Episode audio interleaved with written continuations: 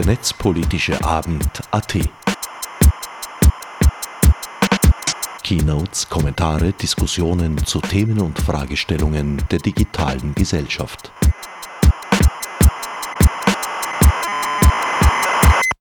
Hallo und herzlich willkommen beim Netzpolitischen Abend, der achte, wenn ich mich nicht verzählt habe.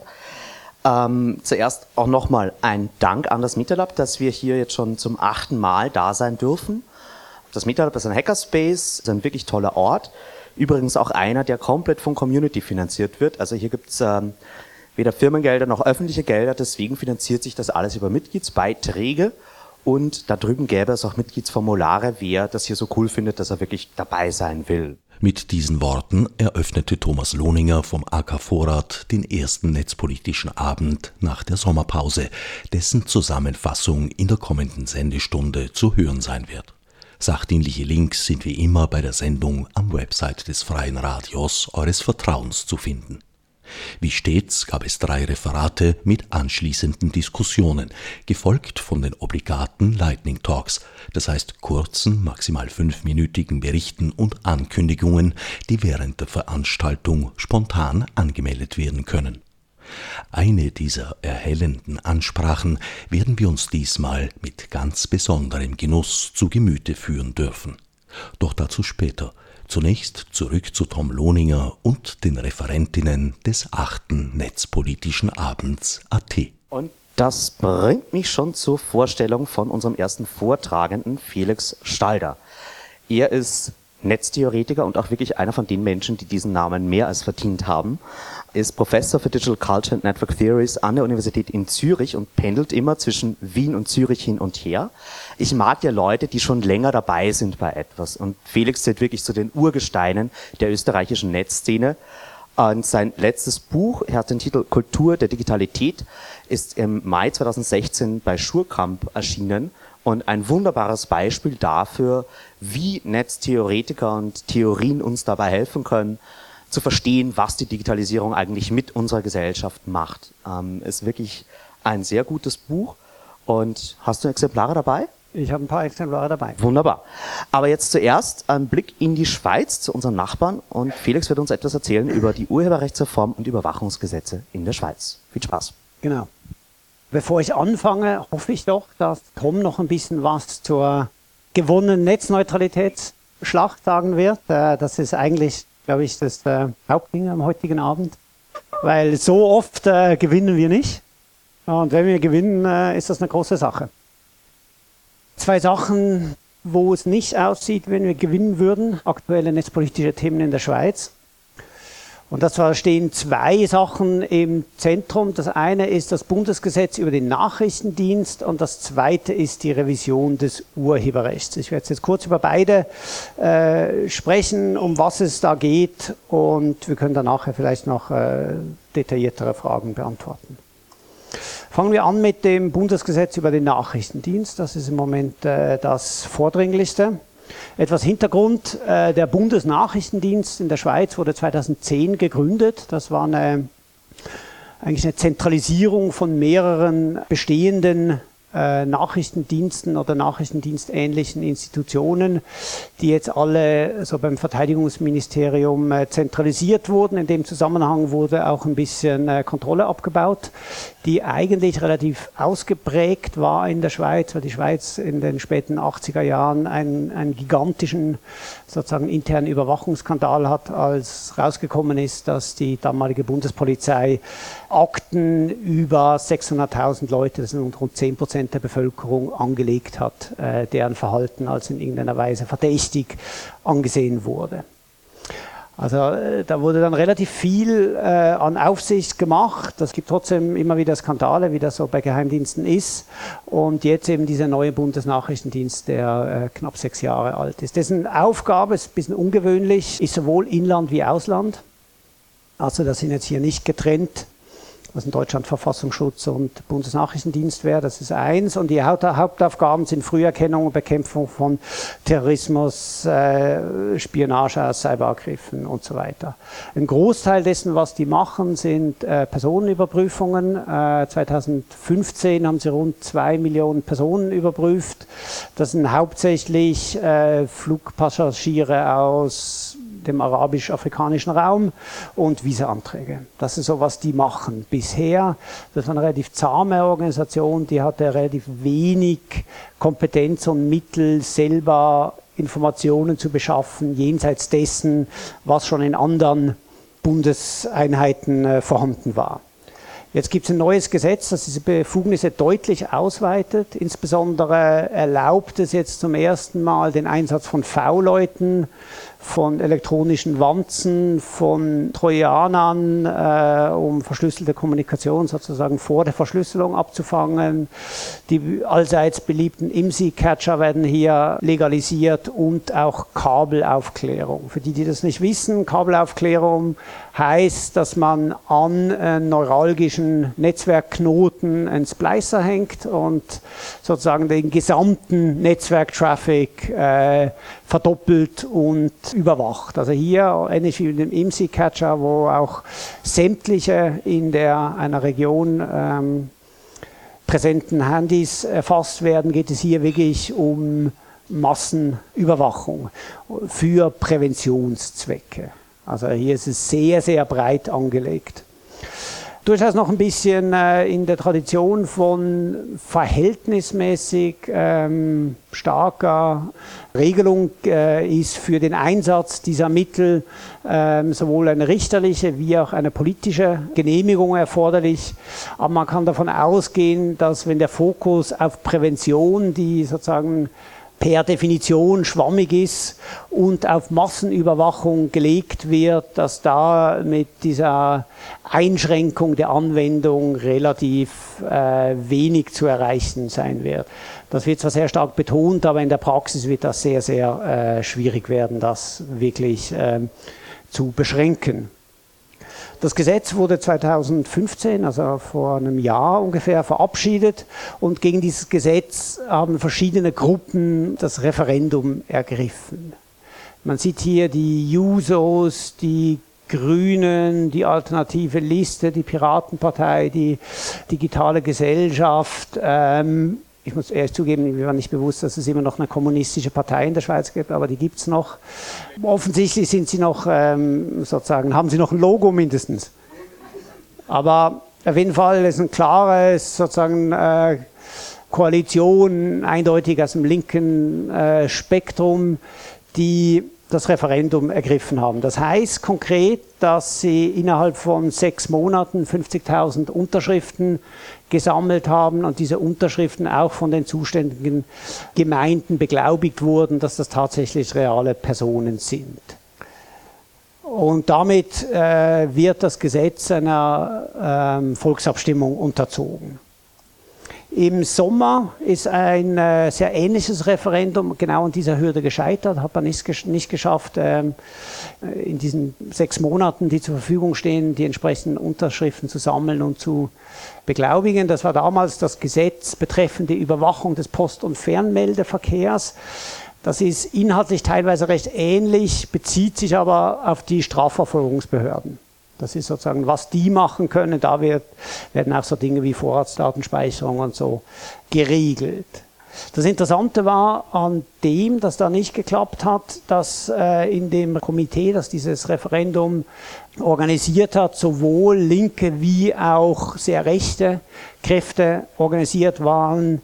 Die Linken tendieren mit dem Bürgerrecht zu ähm, argumentieren, die Rechten zu argumentieren, dass eine starke Privatsphäre ein wirtschaftlich kompetitiver Vorteil darstellt. Da hängt immer noch so ein bisschen diese Bankgeheimnismentalität im Hintergrund, aber eigentlich ist das Argument ausgeweitet auf sozusagen die Privatsphäre aller gar kein so schlechtes. Aber die haben das nicht geschafft, diese unterschiedlichen sozusagen, äh, politischen Kulturen zusammenzubringen und das Referendum ist gescheitert. Das andere jetzt aber gegen den Nachrichtendienst, das kommt zustande und Ende diesem Monat kommt das zu einer Volksabstimmung. Das geht dann so, da kriegt man dann so ein Büchel zugeschickt da geht es um drei Dinge, die abgestimmt werden, nicht nur das eine. Es geht noch um eine Volksabstimmung für eine nachhaltige und ressourceneffiziente Wirtschaft. Die wird sicher abgelehnt. Und dann geht es noch um die Stärkung der Rentenkasse, wird sicher auch abgelehnt. Und dann eben dieses Bundesgesetz. Also eine ziemlich ausführliche Sache. Das beginnt hier auf Seite 24. Zuerst ist eine einseitige Zusammenfassung, um was es eigentlich geht. Das wird meistens vom, sozusagen von der Verwaltung geschrieben. Dann ähm, ein bisschen detaillierter und dann hat das sozusagen Referendumskomitee hat eine Seite Platz, wo sie dann sagen können, Nein zum Schnüffelstaat, Ende der Privatsphäre, geheime Datensammlung und Ende der Neutralität. Das sind so die zentralen Sammlungen und dann die Argumente der Regierung, wieso sie doch dafür sind, und dann in diesem Fall knapp 50 Seiten Gesetzestext, weil es ein sehr langes Gesetz. Das kriegt jeder nach Hause und dann eben, wie gesagt, gibt es äh, in drei Wochen die oder in vier Wochen die äh, Abstimmung dazu. Aktuell sieht es so aus, dass äh, 58 Prozent äh, für den Ausbau des Staatsschutzes sind, 35 äh, Prozent Nein und 7 Prozent noch unentschlossen. Ich würde sagen, wenn sich das hält, ist das gar nicht so schlecht. Meine Vermutung ist, dass das Jahr noch in die 60 gehen wird. Im Moment ist sozusagen Überwachung sehr populär. Das ist das eine. Das zweite, äh, aktuelle sozusagen Großthema ist die Revision des Urheberrechtsgesetzes. Der aktuelle Stand ist, wir stehen am Abschluss der Vernehmlassung, die von Dezember bis März äh, lief. Ich erkläre gleich, was das ist. Das Vorgehen ist folgendermaßen, dass äh, es gibt in der Schweiz ein Institut für geistiges Eigentum, das sozusagen diese ganzen geistigen Eigentumsagenten, die sind an ein, ich glaube, ein privatrechtliches Institut, aber mit, mit so einem öffentlichen Auftrag ausgelagert. Die bereiten das Gesetz vor. Die vertreten die Schweiz bei der WIPO und bei ähm, anderen Dingen. Die haben auf Vorschlag des Bundesrates, also der Exekutiv, eine Arbeitsgruppe mit Stakeholdern einberufen, um das 209 zuletzt reformierte Urheberrechtsgesetz wieder neu zu reformieren. Zu den Rahmenbedingungen. Die Schweiz ist Mitglied der WIPO und hat auch die entsprechenden äh, Verträge unterzeichnet, aber nicht die EU. Also insofern die 2001 Copyright Directive spielt da nicht so eine Rolle, wobei, muss ich gleich sagen, auch die mir bekannten Schweizer Juristen mir nicht richtig sagen konnten, ob das einen großen Unterschied macht oder nicht. Das aktuelle Gesetz ist relativ liberal, also Download etwa wird nicht äh, kriminalisiert. Das hat damals zu tun gehabt, dass der damalige ähm, Justizminister sich rühmt, keinen Computer zu besitzen und gesagt hat, dass mit dem Download auf Kassette, das wäre so kompliziert, das könne man nicht machen. Hin und wieder ist das Ignoranz durchaus eine gute Sache. Gut, nach der Konsultation mit diesen Stakeholders gab es einen Gesetzesentwurf und zu diesem Gesetzesentwurf können interessierte Kreise jetzt Stellung nehmen und das ist eben dieses sogenannte Vernehmlassungsverfahren in der Schweiz. Ich beziehe mich jetzt auf die Stellungnahme des Vereins der digitalen Alment, die als Vorstellung ungefähr, wo, das, wo der hingeht. Äh, die detaillierte äh, Stellungnahme, für die, die das gerne lesen, findet man auf alment.ch. Also die Stellungnahme beginnt damit, dass es grundsätzliche Vorbehalte gegen das Urheberrecht gibt, gegen die Grundkonstruktion dieser individuellen Autorenschaft. Aber natürlich in so einem Gesetzesverfahren muss man den Fokus auf die Realpolitik, auf das, was sozusagen zur Verhandlung steht, legen. Als positiv wird eine relativ großzügige Regelung zur Nutzung verwaister Werke bewertet. Ähm, was aber als Forderung äh, jetzt geht, ist, dass man den Verwertungsgesellschaften zwar eine Meldepflicht äh, zubilligt, dass man das sagen muss, dass man sowas nutzt, aber dass die eigentlich keinen Erlaubnisvorbehalt einbringen dürfen, weil sonst das unglaublich schwierig war. Äh, ebenfalls äh, positiv, dass wir es jetzt auch im aktuellen äh, EU Urheberrechtsentwurf drin, eine neue Schranke, die Wissenschaftsschranke für Data Mining. Äh, die Forderung, die von der digitalen Alment herkommt, ist, dass diese nicht vergütungspflichtig sein soll. Ganz allgemein positiv, dass die Verwertungsgesellschaften besser beaufsichtigt werden sollen, aber äh, was darüber hinausgehen soll, ist eine bessere Transparenz und Mitbestimmung für Mitglieder. Das ist gar nicht so unähnlich wie hier. Was vollständig abgelehnt wird, äh, sind sogenannte Maßnahmen gegen Internetpiraterie. Das sind insbesondere äh, Netzsperren, die Packet Inspection und die Möglichkeit von, von sozusagen automatisierten Abmahnungen. Was vollständig abgelehnt wird, ist die Bibliothekstantieme, also dass es eine neue Gebühr auf Ausleihen äh, in Bibliotheken gibt und ein im Verhältnis zu dem, was jetzt gerade in der EU offensichtlich äh, angedacht wird, noch relativ harmloses, weil eingeschränktes Leistungsschutzrecht. Zusätzliche Forderungen, die erhoben werden, ist ein Zweitveröffentlichungsrecht für öffentlich geförderte Wissenschaftspublikationen.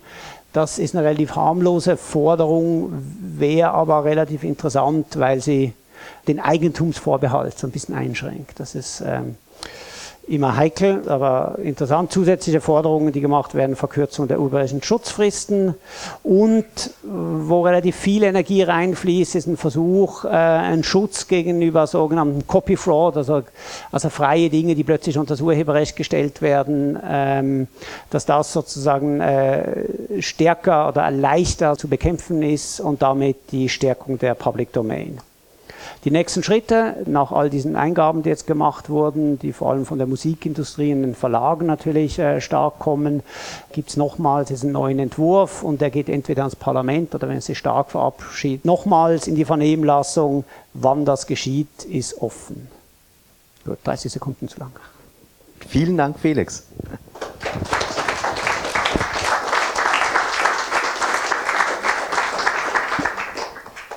Gibt es Fragen?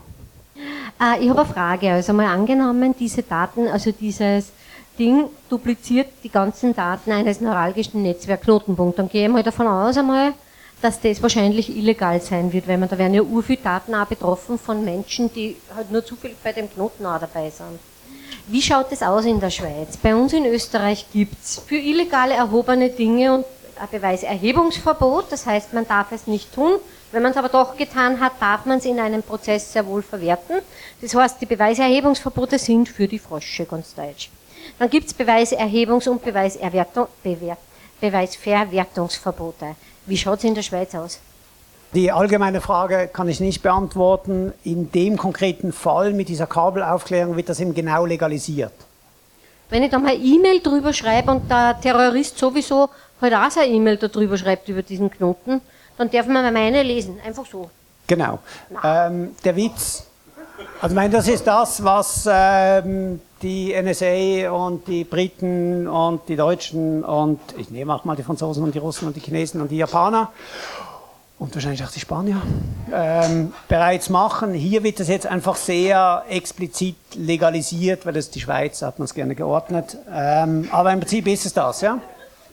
Und der Grund auch, warum das explizit genannt ist, ist, weil immer weniger über Satellit und immer mehr über Kabel geht. Also geht es auch wirklich darum, sozusagen alles abzugreifen. Meine Frage äh, bezieht sich wenig überraschend aufs Urheberrecht. Ähm, du hast jetzt kurz in wirklichem Zeitraffer erzählt, welche Änderungen da in der Schweiz jetzt geplant sind. Äh, ich nehme aber an, du hast durchaus auch mitbekommen, eben die Debatte in Europa zu dem ganzen Thema. Würdest du jetzt sagen, so als zusammenfassende Einschätzung, ist die Urheberrechtswelt in der Schweiz eigentlich aber gefühlt, so von dem, was da angekommen ist, ein bisschen besser als äh, im EU-Mitgliedseuropa? Würdest du das, diese Einschätzung unterstreichen oder würdest du sagen, das kommt nur von außen so vor? Ich glaube, es ist grundsätzlich ein Tick liberaler. Es gibt auch Leute, die sagen, die Schweiz wäre ein ideales, gerade weil es eben nicht in dieser EU-Direktive ist, ein ideales Labor, um Dinge auszuprobieren. Leider ähm, ist das in der Schweiz sehr schwierig. Generell hat die Schweiz kaum eine ernstzunehmende Urheberrechtsindustrie. Also es hat wenig große Verlage, es hat wenig Musik, es hat wenig Film. Die äh, Intellectual Property Diskussion in der Schweiz spielt sich vor allem auf Patentebene ab. Das ist natürlich mit der ganzen pharmazeutischen Industrie ein viel größeres Ding. Insofern versuchen sie das relativ tief zu hängen und das nicht so ein großes Ding zu machen, weil sie eigentlich die andere Diskussion sozusagen äh, lieber haben wollen. Jetzt diese Reform der Reform ist ganz eindeutig angetrieben von Leuten, denen es zu liberal ist es haben sich jetzt aber auch schon ein bisschen neue Koalitionen gebildet, also eben beispielsweise rund um verwaiste Werke. Die Bibliotheken sind sehr, sehr viel aktiver, wie sie das noch 2009 waren. Und auch die ganzen Museen sind sehr, sehr viel aktiver, weil sie inzwischen auch wirklich merken, dass es ein Riesenproblem ist, dass sie die Dinge zwar digitalisieren können, aber mit diesen Digitalisaten sozusagen nicht an die Öffentlichkeit gehen können. Das ist das Problem, das es hier auch in allen Bibliotheken gibt, dass die wahnsinnig viel Geld investiert haben, aber jetzt quasi nichts damit machen können. Beziehungsweise man kann diese digitalisierten Werke anschauen, muss aber dazu ins Museum, in die äh, Bibliothek gehen oder ins Filmarchiv oder so. Das, und da sind die jetzt sehr viel aktiver geworden. Also ich glaube, die, die Balance der Museen als ökonomisch-politischer Faktor versus die Urheberindustrie als ökonomisch-politischer Faktor ist ungewöhnlich stark für die Museen, weil die Urheberrechtsindustrie so schwach ist. Ja, dann machen wir einfach flott weiter, weil wir haben schon den nächsten Speaker in den Startlöchern und den darf ich wieder ankündigen. Ähm, Stefan Kasperger wird uns etwas über offene Wahlen erzählen, da ist es schon. Er ist einer von den Menschen, die sehr viel für die Befreiung von Wissen arbeiten und da in Österreich vor allem eine treibende Kraft in der NGO Open Knowledge Österreich ist. Er studiert immer noch Sozialgeografie. Er studiert so lange, weil er tausend Sachen nebenher macht, was immer ein gutes Zeichen ist für jemanden in der Wissenschaft. Seine Schwerpunkte sind Open Science und Open Data, wo er sich wirklich gut auskennt. Er ist ein guter Freund von mir, ein Vordenker, ein Netzwerker und einfach einer von den Leuten, die wirklich was machen. Deswegen herzlichen Applaus, Stefan Kasperger. Ja, danke. Äh, sehr, sehr nette Vorstellung. Ja, ich möchte heute ein bisschen was über äh, eine neue Initiative, die wir bei der OK anstarten, erzählen. Die heißt Offene Wahl. Ich glaube, warum Wahlen nur aktuell in Österreich so ein Thema ist, muss ich jetzt nicht im Detail äh, ausführen. Das haben wir ja eh alle ein bisschen mitbekommen, komme ich auch noch ein bisschen dazu, äh, zu dem Thema. Aber das Ganze hat eigentlich schon, dass ich mich mit dem Thema Wahl und Wahldaten beschäftigt habe, hat schon vor zwei Jahren hier begonnen. Da sind der Thomas, ich und wer von der APA mal zusammengesessen und der hat uns ein bisschen erzählt, wie miserabel die Daten vom BMI äh, an die APA und an den ORF gesendet werden, dass der Datenstandard sich ständig ändert von Wahl zu Wahl und dass da kein gut funktionierende Excel-Datei äh, oder Spreadsheet äh, herumgeschickt wird. Und da haben wir ein bisschen begonnen, uns mit dem Thema zu beschäftigen, ist aber dann nie konkret geworden. Äh, und ich habe dann letztes Jahr eigentlich überlegt, heuer einen Hackathon zu organisieren zum Thema Wahlen. Und habe mir dann gedacht, wir haben heuer nur eine Wahl, das ist die Bundespräsidentenwahl. Äh, das ist eine Superfahrt, äh, da mache ich gleich gar nichts. Hat sich jetzt im Nachhinein ein bisschen als Fehler herausgestellt. Ich glaube, ein bisschen habe ich mich da einlullen lassen vom Heinz Fischer seiner Wahlperiode. Eben, es ist jetzt ganz anders gekommen. Es sind eigentlich die spannendsten Wahlen und auch die mit einem sehr desaströsen Outcome bei der letzten Stichwahl. Eigentlich auch in Sachen Offenheit, Open Data und Transparenz ganz wichtig. Und das ist dann eben so eine Karte, die gezeichnet wurde, die habe ich äh, auf der Wikipedia gefunden von der Statistik Austria. Und da kommen wir eh gleich zu dem äh, Problem, es gibt keine offenen Daten zu den Wahlen, äh, sondern es ist von, von der Statistik Austria eben äh, erstellt und abgegeben, äh, aber die Rohdaten darunter sind nicht zugänglich. Und ich möchte auch jetzt gar kein äh, Statement auch abgeben zu dem Entscheid vom Verfassungsgerichtshof. Ich glaube, das ist ein ganz, ganz äh, eigenes Thema. Das, was uns eigentlich hinsichtlich Wahlen und Open Data am meisten interessiert, ist die unterschiedlichen Daten, die anfallen während einer Wahl. Und ich habe das jetzt mal nur sehr schemenhaft und ich weiß auch gar nicht, ob das komplett ist, äh, aufgegeben, aber es gibt halt mehrere Punkte, wo eigentlich Information, Wissen und Daten letzten Endes anfallen äh, das heißt, es wird einmal ein Termin und was ist das für eine Wahl? Dann werden Kandidatinnen nominiert. Das ist bei einer Präsidentschaftswahl ein bisschen überschaubarer als bei einer Nationalratswahl. dann passiert die Kampagne, da gibt es äh, staatliche Förderung, äh, da gibt es Berichterstattung und so weiter, da gibt es auch sehr viele Daten, die interessant sind. Und dann haben wir aber eigentlich das, äh, worum es jetzt, äh, uns jetzt bei dieser Initiative in erster Linie geht, um die Daten am Wahltag allen öffentlich zugänglich zu machen. Und da läuft es im Normalfall so ab, das ist jetzt eine bundesweite Wahl, da werden die Stimmen gezählt auf Sprengelebene, da gibt es noch keine Behörde, die gehen dann zur Gemeindewahlbehörde, die zur Bezirkswahlbehörde, die zur Landeswahlbehörde und die zur Bundeswahlbehörde und da werden sie dann am Schluss auf einem FTP-Server der APA und dem ORF zur Verfügung gestellt. Und genau da möchten wir eigentlich jetzt vom Bundesministerium haben, dass die Daten gleich allen zur Verfügung gestellt werden. Der äh, Verfassungsgerichtshofbeschluss wird sowieso da Änderungen bewirken, dass man nicht mehr um 14.30 Uhr schon Zugang hat als Medienhaus, sondern dann wahrscheinlich erst ab 17 Uhr. Und das ist eigentlich genau der Punkt, wo wir dann äh, mit Open Data einhaken wollen. Und noch als letzten Punkt, es gibt dann auch noch Beschwerden danach. Also es sind alles Daten, die man öffnen könnte und wo wir uns Wissen aneignen wollen und äh, daran arbeiten wollen, dass da möglichst viel Open Data rauskommt. Ich habe dann eine Recherche gemacht, äh, wie, wie schaut es aus aktuell mit Open Data und habe auf dem Bundesportal DataGV.at den Begriff Wahlen gesucht, habe 140 Ergebnisse bekommen, habe mir gedacht, wow, eh schon alles super, aber ich habe es mir dann im Detail angeschaut äh, und es ist ein ganz gutes Beispiel dafür, wie Open Government Data in manchen Bereichen in Österreich dasteht. Wir sind im Bereich Geodaten international sicher top, aber wir haben sehr, sehr viele relevante Daten, die nicht zugänglich sind.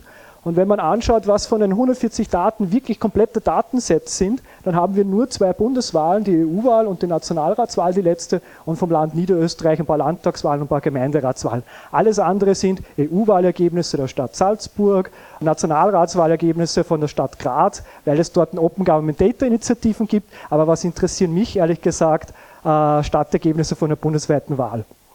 Und wir haben eben dann auch immer wieder erfahren, mit, in Kontakt mit Medien, dass der Datenstandard sehr schlecht ist. Also dass die die Daten bekommen und Heuristiken drüber laufen lassen müssen, um zu prüfen, ob die Daten korrekt sind, ob die Struktur passt.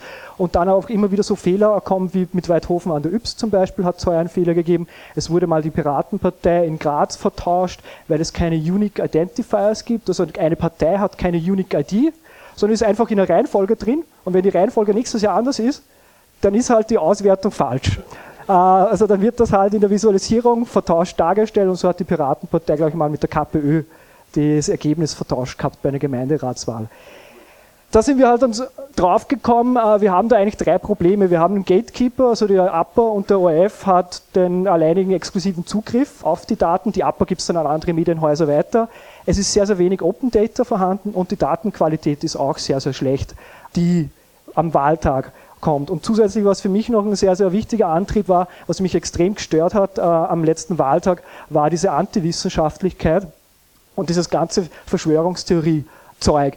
Da waren einfach Sachen über Statistik und Hochrechnungen, wo ich da gesessen bin und habe gedacht, so, das wurde auch nie behauptet, dass das die exakten Ergebnisse sind und so weiter.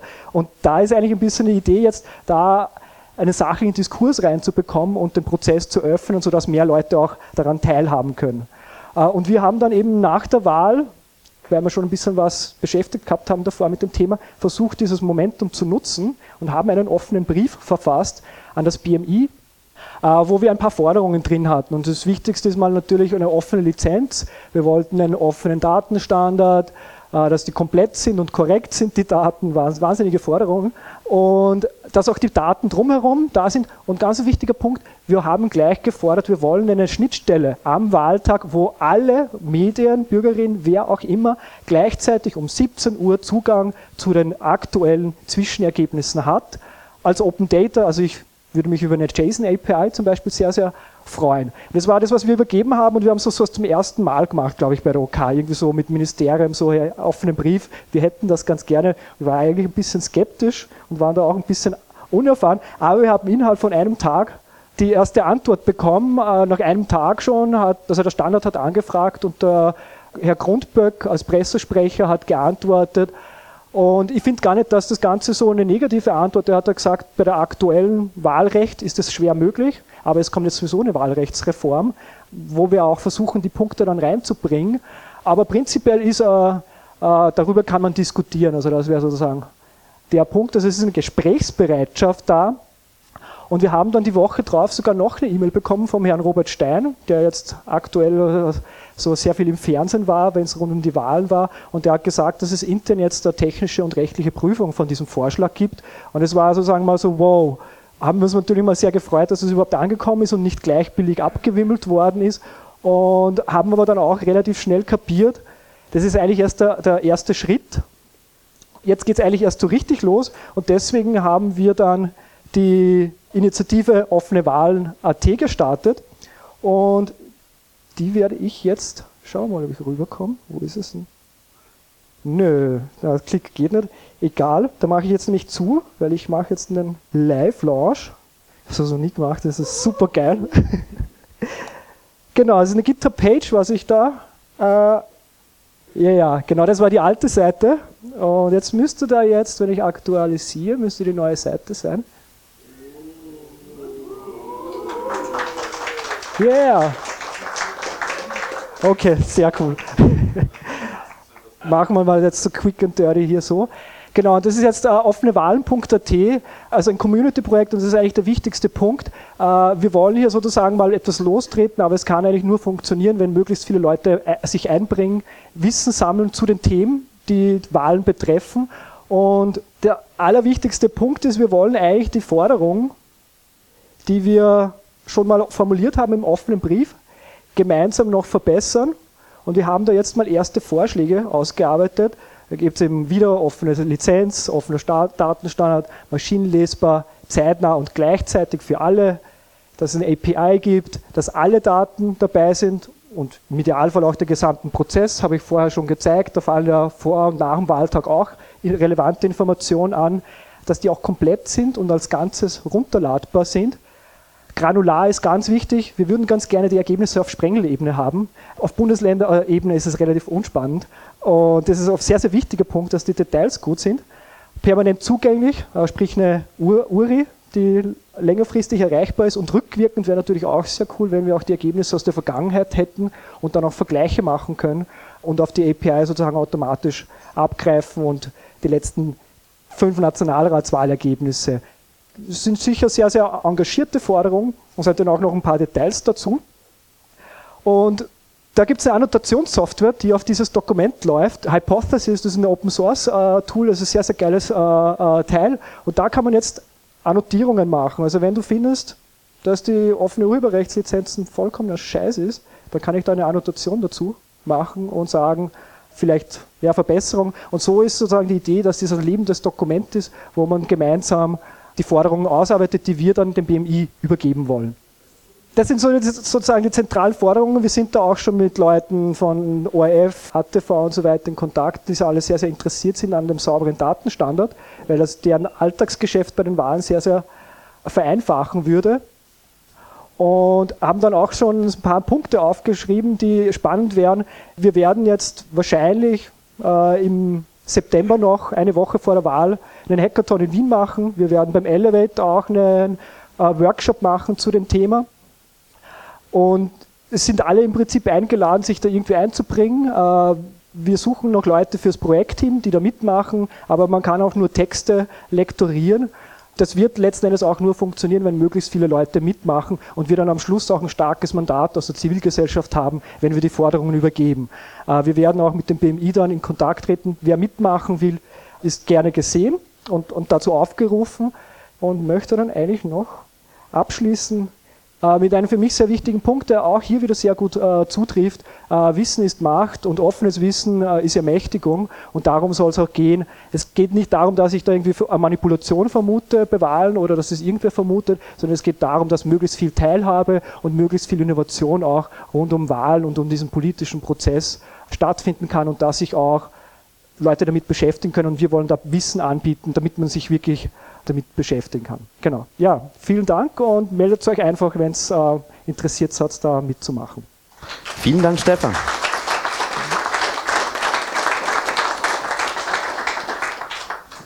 Gut. Ähm, Gibt es Fragen zu diesem Vortrag? Ja. Mich würde noch interessieren, soll das dann auch in Auswertungen äh, gehen? Also, weiß ich, kann man sich dann am Wahlamt um 17 Uhr eine quasi Auswertung, eine erste erwarten und eine Interpretation der Daten, die da sind? Oder wohin soll da die Reise gehen? Also der Herr Stein hat gesagt, bei dieser Wahl wird es diese Forderungen noch nicht geben, was absolut klar ist und verständlich. Äh, es wird eine Wahlrechtsreform angestartet und da wollen wir sozusagen jetzt ein bisschen vorbereiten und da wollen wir dann auch einhaken und unsere Forderungen anbringen. Also es wird eine Enquete geben wahrscheinlich dazu, aber das wird dann erst, wenn die Wahl vorbei ist und die Leute dann mal wieder zwei Wochen frei hatten, also Mitte November wahrscheinlich wird das ins Rollen kommen. Das Ziel ist, wenn man diese API hat, wo man Zugriff auf die aktuellen Auszählungen hat und Open Data äh, ist, äh, dass man dann wirklich gleich instant kann jede Person zu Hause eine Visualisierung basteln und die dann darstellen. Das wäre eigentlich das richtig geniale Ziel dahinter. Dazu muss aber die Wahlrechtsreform äh, passen und auch die technische Umsetzung passen, die wir versuchen mitzuhelfen dabei. Ich hätte eine allgemeine Frage. Und zwar stellt die Statistik Austria gar keine Open Data zur Verfügung oder gerade nicht zu Wahlen? Ich muss jetzt ein bisschen aufpassen, dass ich nichts Falsches sage, weil ich schaue nicht ständig bei denen nach. Äh, die Statistik Austria ist jetzt nicht bekannt dafür, dass sie die Open Data Vorreiter in Österreich sind. Das ist mal ziemlich klar. Die haben dann aber letztes Jahr irgendwie, wollten dann auch mal was Cooles, Offenes machen und haben ein eigenes Open Data Portal gestartet und haben, glaube ich, 20 Datensätze äh, hochgeladen von deren Tausenden, die sie haben. Und man muss sagen, die Statistik Austria ist rein öffentlich finanziert. Das ist äh, ähnlich wie die ZAMK, sind das eigentlich Daten, die von Steuergeld äh, in der Sammlung, in der Aufbereitung finanziert sind. Also sie sind nicht, sie haben ein Open Data Portal, wo nicht viel oben ist. Zu den Wahlen selber wüsste ich jetzt nichts. Ich habe jetzt aber auch nicht alles abgesucht, weil das Ziel muss eh sein. Das Bundesministerium für Inneres ist zuständig, daher muss dieses Ministerium auf dem eigenen Open Government Data Portal ihre Daten als Open Data hochstellen. Ich will nicht, dass die alle irgendwo verbreitet sind auf eigenen Websites, bei der BMI-Wahl-Website, Unterseite dann noch irgendwie einen Link drauf, sondern es gibt ein Portal mit einer klaren Lizenz, das also alle verstehen und nutzen können und da sollte es rauf. Äh, die Statistik Austria hat es sozusagen vom BMI genommen und dann was Eigenes gemacht. Ich war jetzt kurz gedanklich sozusagen von der anderen Seite kommend. Die Statistik Österreich ist ja gesetzlich genau geregelt, was sie tun und was sie nicht tun. Oder auch wenn die Statistik Österreich für jemanden eine Studie macht, muss sie veröffentlicht werden. Also man kann nicht eine äh, Closed äh, Study bei ihr beauftragen. Und meine naheliegende Forderung wäre ja dann, dass die Statistik Österreich grundsätzlich an allen Studien, die sie arbeitet, als Open Data zur Verfügung stellen muss und nicht für die Wahlen eine Ausnahme, sage ich. Ja. Das wird dann die nächste Initiative offene Statistiker. Wir waren schon in Kontakt mit denen, ja, äh, absolut, da stimme ich voll zu. Vielen, vielen herzlichen Dank. Noch einen Abschiedsapplaus.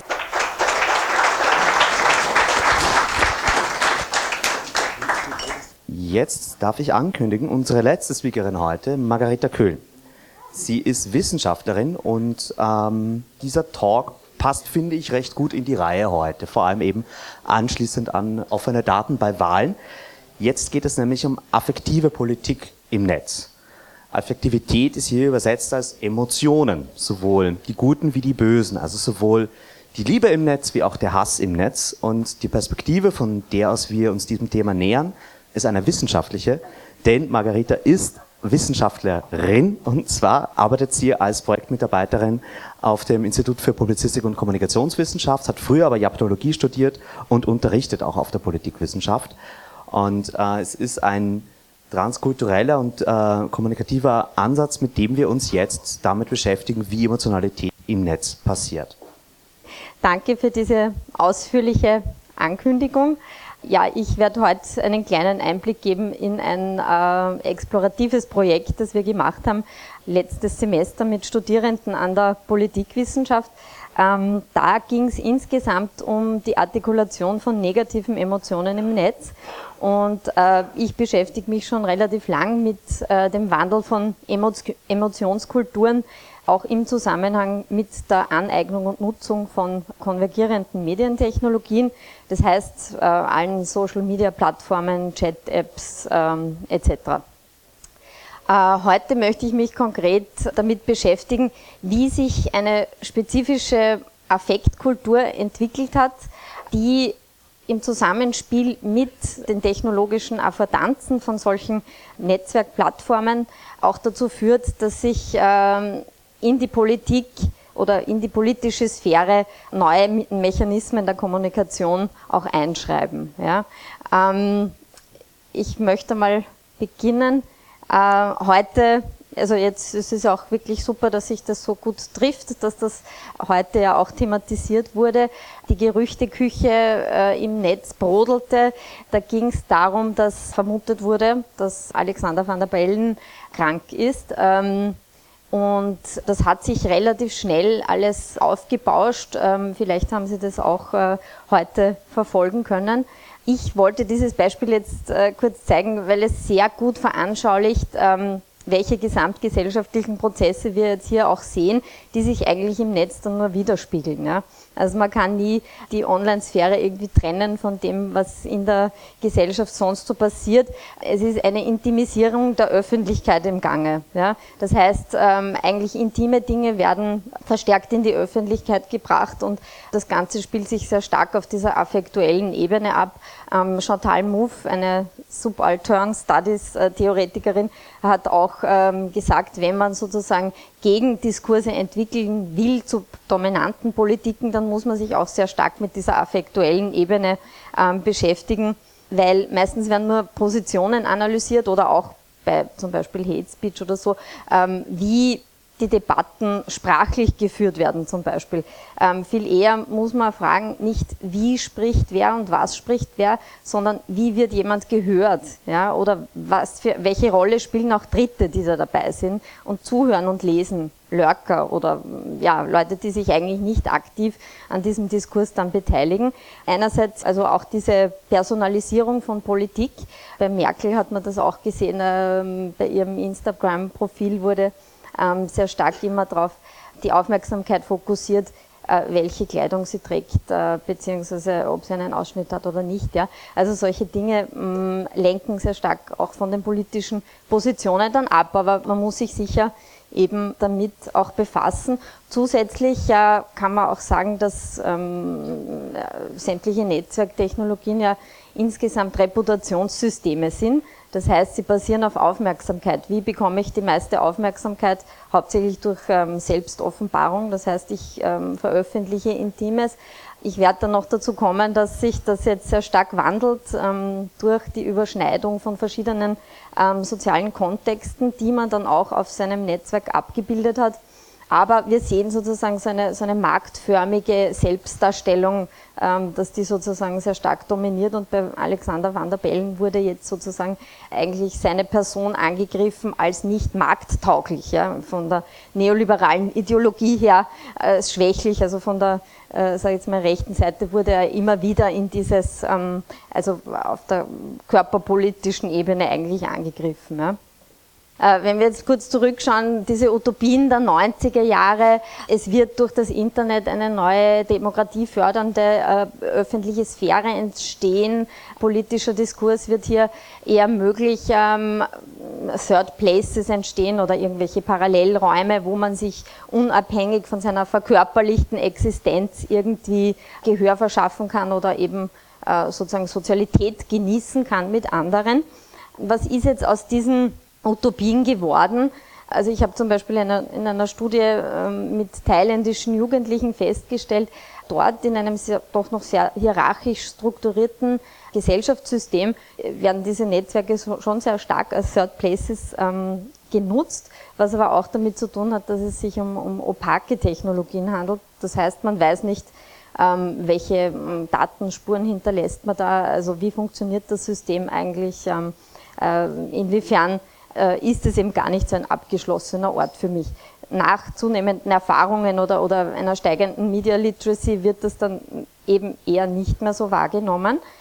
Gut, noch kurz zur Öffentlichkeit. Andere Theorien sprechen von einer Fragmentierung der Öffentlichkeit. Das heißt, es entstehen auch im Internet viele verschiedene Teilöffentlichkeiten, die dann eher nicht in einen politischen Diskurs treten. Echokammern wäre auch so ein anderer Ausdruck für diese abgeschlossenen Communities. Äh, denken Sie an Facebook, die meisten Leute ähm, haben dem Homophilie-Prinzip folgend eher Leute, die wirklich ihnen sehr ähnlich sind und eher wenige, die sozusagen eine entgegengesetzte Meinung vielleicht vertreten.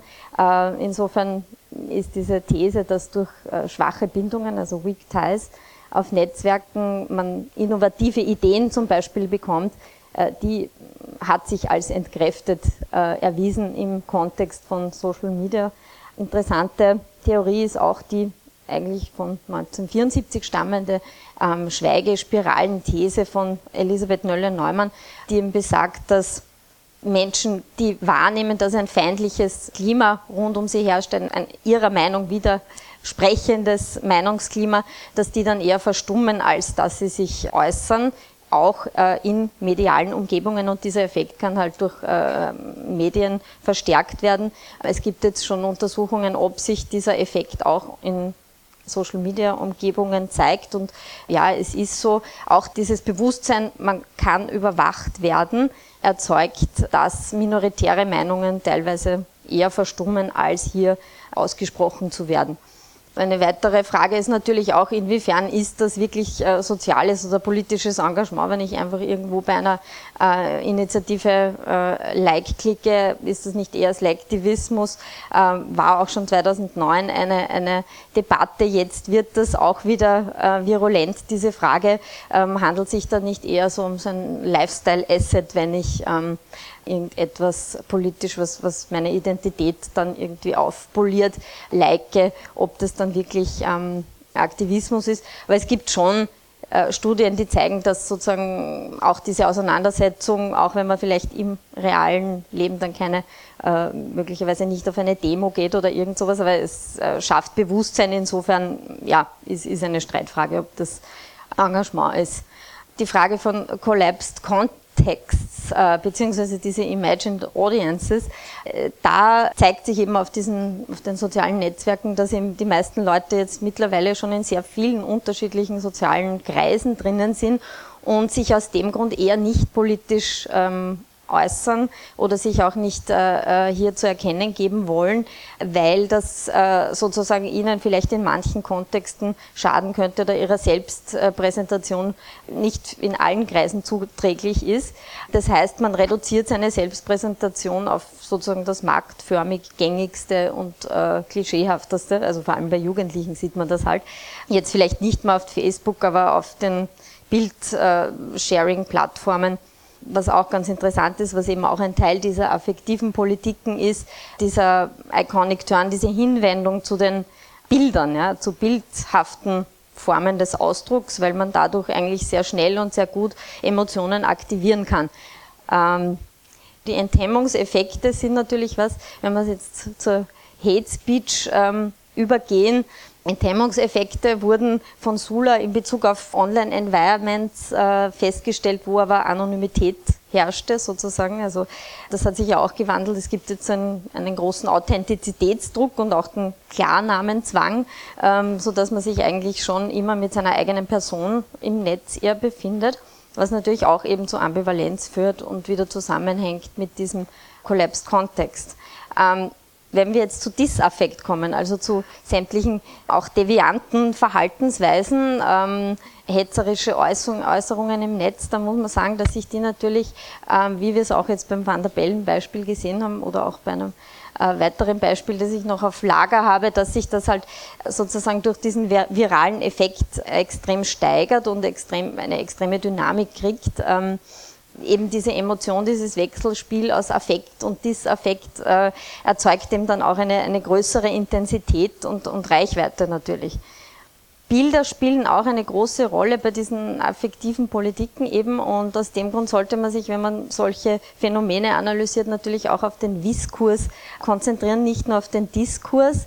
Wenn wir uns jetzt äh, zum Beispiel dem Diskurs oder Diskurs Flüchtlingsselfie widmen, da werden Ihnen sicher auch etliche Beispiele einfallen, wie hier Bilder auch eingesetzt werden. Da hat sich eine, eine riesen Debatte drum äh, auch ergeben, ähm, auch natürlich Shitstorms und, und, und äh, sehr viele gehässige Aussagen. Also äh, sozusagen der Diskurs war dass sozusagen dieses mit Spaß gleichgesetzte Gerät und auch mit Luxus gleichgesetzte Gerät äh, nicht von Menschen, die sozusagen jetzt als Flüchtlinge hier unterwegs sind, auch äh, genutzt werden darf. Äh, es gab ja auch dann den Hartlauer Vorfall, wo sozusagen gesagt wurde, es hat jemand um 900 Euro oder was irgendwann ein Flüchtling ein, ein Smartphone gekauft mit Geld, was er von der Caritas bekommen hat. Also das sind alles Spielarten dieser Diskurse, wo eben natürlich äh, Fotos auch sehr wichtig sind, eben der Selfie als äh, Sinnbild des Spaßes haben eigentlich, ja, genau hier dieser Vorfall mit Hartlauer. Man sieht aber auch, dass diese Diskurse dann teilweise auch wieder rekonfiguriert werden oder umgeändert werden. Ähm, hier hat ein ungarischer Designer Migrant seine Kollektion genannt, äh, beziehungsweise Ai Weiwei thematisiert natürlich auch ähm, durch visuelle Zeichen diesen Diskurs, der sich da abspielt. Hier hat er sich als Alain Curdy, als dieser, äh, dieser Bub, der ertrunken ist, inszeniert, was auch einen Shitstorm zum Beispiel ausgelöst hat, weil bei Shitstorms natürlich auch immer so ein, klassischer Ablauf ist der, dass der Person ein, ein moralischer Verstoß irgendwie attestiert wird. Ja? Also das heißt, es wird gesucht äh, nach irgendeinem moralischen Standard, an dem man äh, das Verhalten oder diese Aktion oder die Aussage der Person messen kann. Ähm, und meist ist der Initiator eine Einzelperson. Ähm, und wie gesagt, der Verlauf ist eben äh, relativ lawinenartig. Ähm, es klingt aber dann auch schnell wieder ab sozusagen. Habe auch noch dieses andere Beispiel von Celine äh, Gören, ähm, die eben äh, vergewaltigt wurde und äh, dann nicht gesagt hat, dass sie von arabischen Männern, also sie hat die Sprache identifiziert, äh, vergewaltigt wurde, um die zu schützen aufgrund ihrer politischen Gesinnung und da wurde ja dann eine Lüge attestiert. Also es wird sozusagen ein moralisches Urteil gefällt und äh, das hat eben auch einen äh, Shitstorm ausgelöst. Gut, die Frage natürlich jetzt, was können wir in diesem Kontext tun, um hier vielleicht auch gegenzusteuern, egal um welche Online-Diskurse es sich da handelt, sei es von klassischen Medien propagierte wie von Reuters zum Beispiel, äh, die auch sehr ja, hegemoniale Bildpraktiken da betreiben. Also eine Möglichkeit der dis diskursive Aktivismus, also das heißt, dass man Gegenpositionen formuliert, um wirklich die, die Schweigespirale auch ähm, der entgegenzuwirken, wo man eben auch versucht, das zu denaturalisieren, was als natürlich dargestellt wird oder was als moralisch dargestellt wird oder die Diskurse zu widerlegen. Ja. Vielleicht haben Sie auch gehört von ähm, der Oktoberfestgeschichte von der Stefanie Sagnagel, Sprengnagel, die dann auch äh, von Rechten bombardiert wurde mit einem Shitstorm und sie hat das, also das wäre jetzt ein Video, aber es ist jetzt eben, ich krieg schon den Kopf abgehabt. Ähm, das können Sie sich anschauen, das ist irgendwie ganz lustig, das Video, weil sie wirklich die ganzen Kommentare von diesem Shitstorm eben durchgeht und zeigt, dass die halt wirklich versucht haben, auch ihr gegenüber einen Counterdiskurs sozusagen zu formulieren, indem sie sehr äh, äh, elaboriert geschrieben haben etc. Und ja, also das ist ganz äh, interessant, wie sie das da vorliest. Ja. ja, also Chantal Mouffe, jetzt zum, um zum Abschluss zu kommen, sieht eben das Politische eher als einen anagonistischen Kampf von Aktor, Akteuren und nicht so sehr äh, einen um Konsens bemühten äh, äh, Begriff. Also insofern muss man natürlich auch diese ganzen negativen Artikulationen ähm, irgendwie ähm, als Formen sehen, auf die man schon reagieren muss. Ja. Ähm, die auch natürlich was reflektieren, äh, was in der Gesellschaft auch äh, vor sich geht ähm, und gibt einige Beispiele, die das ähm, schon machen, Initiativen. Es gibt noch unzählige mehr, aber äh, das sind einige solche Movements, die das ganz gut betreiben, glaube ich, mit Faktenwissen vielleicht zu kontern. Die letzte Frage wäre noch die Zensurpraxis von Facebook, ähm, die ja dann zum Beispiel eben auch Stefanie Sagnagel ähm, äh, gesperrt haben von Facebook, ähm, obwohl sie eigentlich gar nichts äh, wirklich äh, Verwerfliches gesagt hat. Andererseits, andere Leute werden nicht gesperrt. Sie wurde eben natürlich von einer Identitären sozusagen da gemeldet bei Facebook, ähm, weil sie da eine Geschichte geschrieben hat über sie. Also so viel dazu. Es war jetzt nur ein kurzer Abriss über dieses Thema, aber ja. Herzlichen Dank. Auch diesem Referat folgte eine angeregte Diskussion, die wir aber auslassen müssen, um noch zum versprochenen Lightning Talk der erfreulichen Art zu kommen.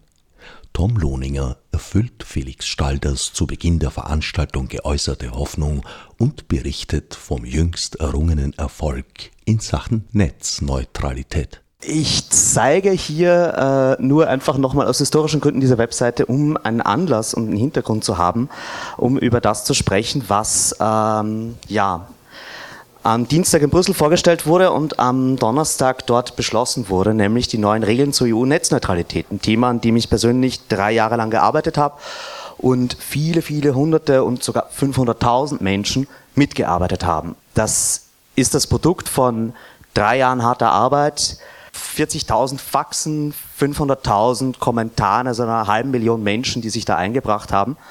Ähm, äh, da hinten lacht der Moritz, der das Fax-Interface gemacht hat. Äh, es sind 32 NGOs aus ganz Europa, zum Teil auch aus der ganzen Welt, aus Kanada, aus den USA, die da mitgeholfen haben.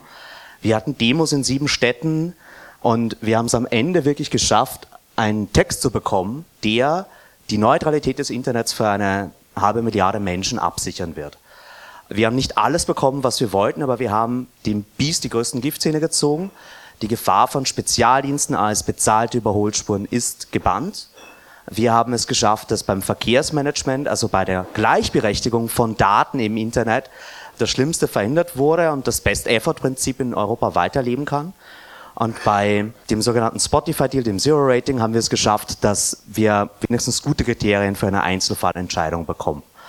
Und mit diesen Regeln kann man arbeiten. Das ist der Grund, wieso ich auch summa summarum zufrieden bin mit dem, was wir erreicht haben, weil ich selber derjenige sein wird, der auf Basis von diesen Regeln dann durchkämpfen muss und zum Beispiel das neue Zero-Rating von der Krone und dem Kurier versucht wegzuklagen in Österreich. Und das Tolle, weswegen mir Netzneutralität auch so wichtig ist, vor allem wenn ich dann irgendwie mit Leonard rede, wenn er vom Urheberrecht heult, das Schöne ist halt Netzneutralität, wenn wir das richtig anstellen, dann können wir das Thema in unserer Generation auch beenden. Dann können wir einen Hackel drunter machen und das war's. Und ich glaube, bei Datenschutz und bei Urheberrecht wird uns das eher noch länger begleiten. Wir sind jetzt ungefähr auf Augenhöhe mit den USA. Was Zero Rating angeht, sind wir nicht so gut wie in Indien oder wie in Kanada aber es sind wirklich gute Regeln. Jetzt geht es darum, wie die von den 31 Telekom-Regulierungsbehörden, für die das Gesetz gilt, auch umgesetzt werden. Und da braucht es wieder viel Wachsamkeit. Deswegen Respect My Net ist auch respectmynet.eu. Ähm, das ist die Webseite, wo man Netzneutralitätsverstöße melden kann. Das ist jetzt umso wichtiger weil all diese theoretischen Fälle, als wir 2012 diese Seite gemacht haben, war das so, ah gut, schau, hier wird was blockiert, da wird was gesero-rated, hier gibt es einen Spezialdienst, aber wir konnten nichts tun dagegen. Das war einfach nur, um aufzuzeigen, wie schlimm es ist. Jetzt ist das eine To-Do-Liste. Jetzt sind das alles Netzneutralitätsverletzungen, die wir prüfen können und gegen die wir was tun können. Deswegen helft mit, diese Webseite zu befüllen, gibt uns was zu tun, wir freuen uns drauf. Und damit wir das auch tun können, und jetzt kommt der Shameless Self-Plug, der Arbeitskreis Vorratsdatenspeicherung, die Organisation, für die ich arbeite, lebt von Spenden. Das, was wir tun, könnte man nicht machen. Würden wir vom Staat Geld bekommen, würden wir uns äh, von Firmengeldern finanzieren müssen. Wir haben das Glück, das Privileg, dass genügend Privatpersonen uns jedes Monat was in den Hut werfen, dass wir Gehälter zahlen können. Und äh, wenn ihr auf spenden.akvorrat.at geht, dann könnt ihr auch ein Teil davon werden. Und wir freuen uns wirklich über alle Fördermitglieder, für alle Einzelspenden, äh, für jeden Bitcoin. Und deswegen habe ich jetzt alles gesagt und vielen Dank.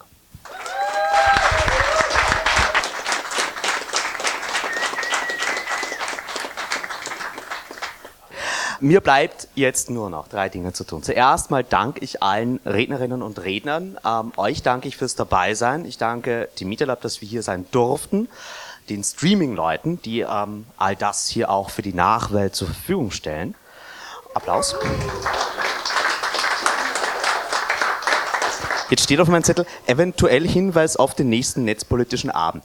Dieser ist am 6. Oktober und dieses Mal ausnahmsweise in Linz. Wir gehen nach Oberösterreich in die wunderschöne äh, Stadt Linz, um auch der dortigen Szene mal einen Besuch abzustatten. Ich glaube, das ist eine wirklich gute Idee, dass wir auch alle mal aus Wien rauskommen. Ihr könnt euch aber merken, der netzpolitische Abend ist immer am ersten Donnerstag im Monat. Das äh, wird immer gleich bleiben auf absehbare Zukunft. Wo in Linz? Wir treffen uns in der Stadtwerkstatt. Die Stadtwerkstatt ist sehr einfach zu erreichen. Also wenn man von Wien kommt und äh, einen Ausflug nach Linz machen mag, dann fährt man mit der Straßenbahn Richtung Universität und steigt bei der Rudolfstraße aus. Das ist in Urfa, gleich neben der Donau und neben Ars Electronica Center. Kirchengasse. Es steht auf der Webseite und die ist netzpolitischerabend.wordpress.com. Äh, wie auch übrigens, wir haben eine Facebook-Seite und einen Twitter-Account. Folgt uns dort für weitere Informationen, Updates.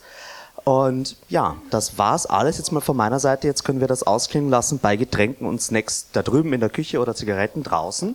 Ich würde euch noch bitten, die Stühle, auf denen ihr jetzt sitzt, zusammenzuklappen und uns zu helfen, die Stühle dann hier auch wieder hier zurückzuräumen. Vielen Dank.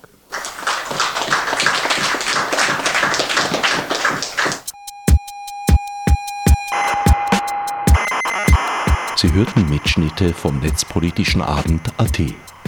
Details und Programmvorschau im Internet unter netzpolitischerabend.wordpress.com. Gestaltung der Sendung Herbert Gnauer.